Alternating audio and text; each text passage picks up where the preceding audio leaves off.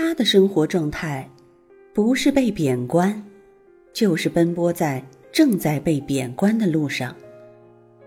他的爱情，一生有三位深爱他的妻子，却都死在了他的前面。他一生坎坷，颠沛流离，却是北宋文学界第一大 V。粉丝上至皇上太后，下到市井百姓，他随便发个表情符号都有上百万的转发量，甚至连高丽、辽国、西夏这些国家的粉丝都来为他点赞。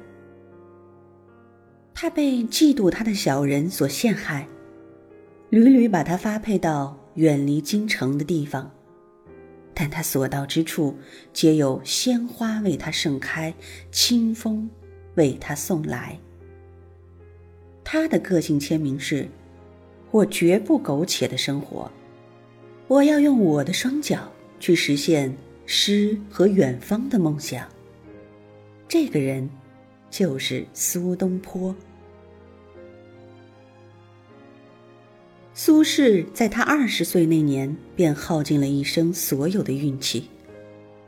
同为四川人，二十岁时，李白还不曾走出过剑门关，而苏轼却已经名动京师了。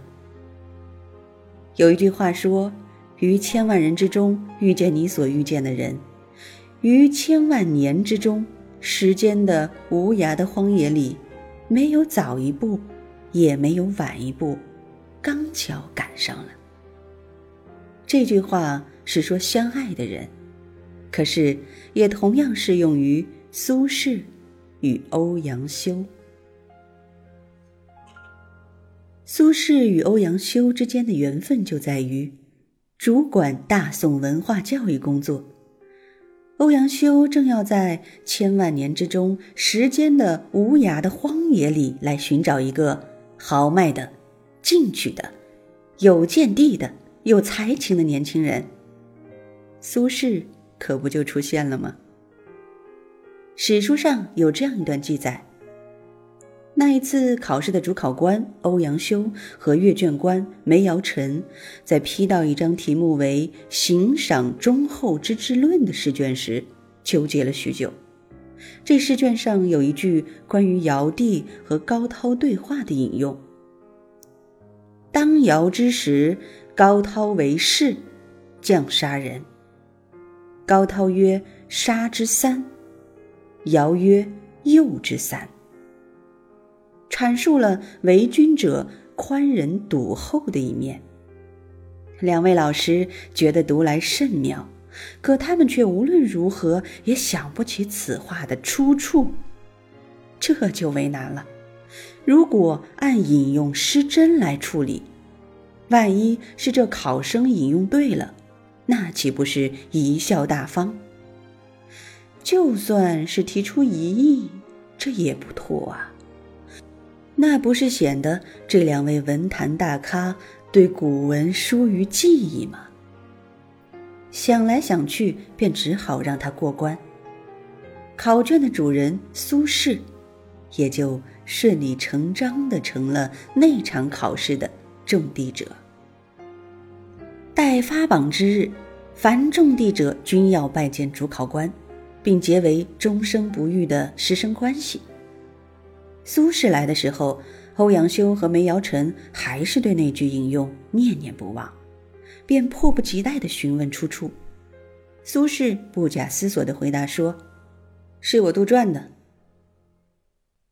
尧帝有圣德，能说出这样的话是意料之中的事。